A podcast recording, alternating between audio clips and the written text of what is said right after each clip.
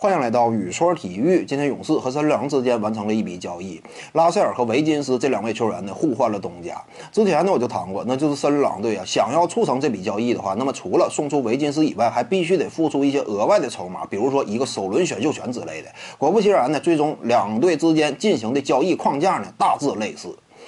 那么，就交易发生之后，这两支球队将会发生怎样的改变？整个未来的预期如何呢？首先，对于森林狼来说啊，这笔交易呢，他也是必须得做。为什么必须得做呢？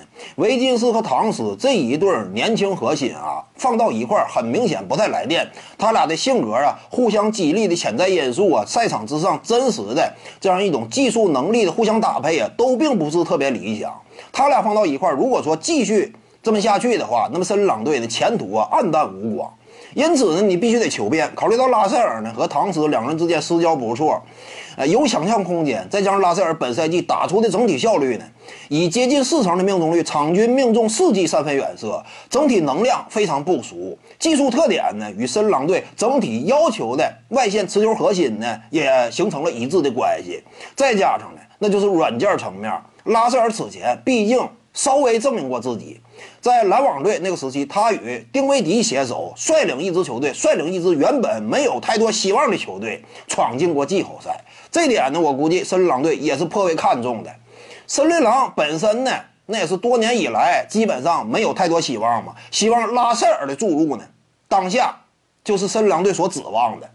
那期待他能够与唐斯携手。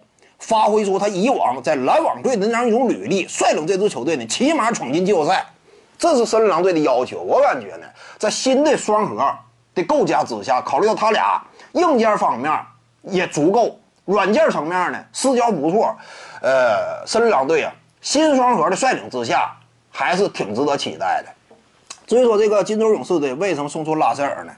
看起来啊，拉塞尔他的个人能力是比维金斯要更强的，起码就目前这个角度而言。只不过呢，勇士队我们清楚啊，下赛季斯蒂芬库里以及克莱汤普森这一对水花兄弟必然归来，再加上原本就拥有的德拉蒙德格林，铁三角俱在，铁三角俱在的话，那么这支球队他肯定是要继续向冠军发起冲击的。而向冠军发起冲击呢，拉塞尔啊，他的存在。那就比较尴尬。别看说他能力挺强，但是他位置跟水花兄弟之间形成冲突啊，你勉强进行摇摆的话，那只能说各自都打得非常不适应，这样不利于勇士队的争冠计划。因此呢，把拉塞尔送走，换来一个锋线侧翼，是这支球队原本就想要进行的操作。你这一下呢，换来维金斯，可以怎么讲呢？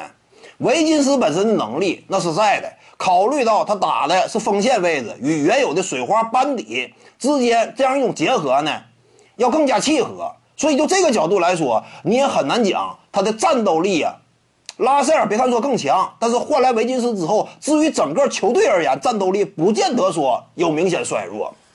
再加上一点呢，那就是安德鲁维金斯来到了职业生涯的这个阶段，你说他一直都是养生打法吗？在勇士队能不能有可能发生改变呢？这个是有可能的。因为维金斯呢，他目前整个职业生涯没打多长时间，挣了差不多一点八亿了，钱挣的非常多了。来到一支拥有冠军基因的队伍，你说能不能够激发出他内心的争冠斗志呢？就算说他平时啊心理层面呢稍微脆弱一些，但在这么一个新的环境下，在两届常规赛 MVP 啊斯蒂芬库里强大的引领与号召之下，在德拉蒙德格这个呃德拉蒙德格林。他的鞭策与激励之下，那你说维金斯有没有可能雄起一把呢？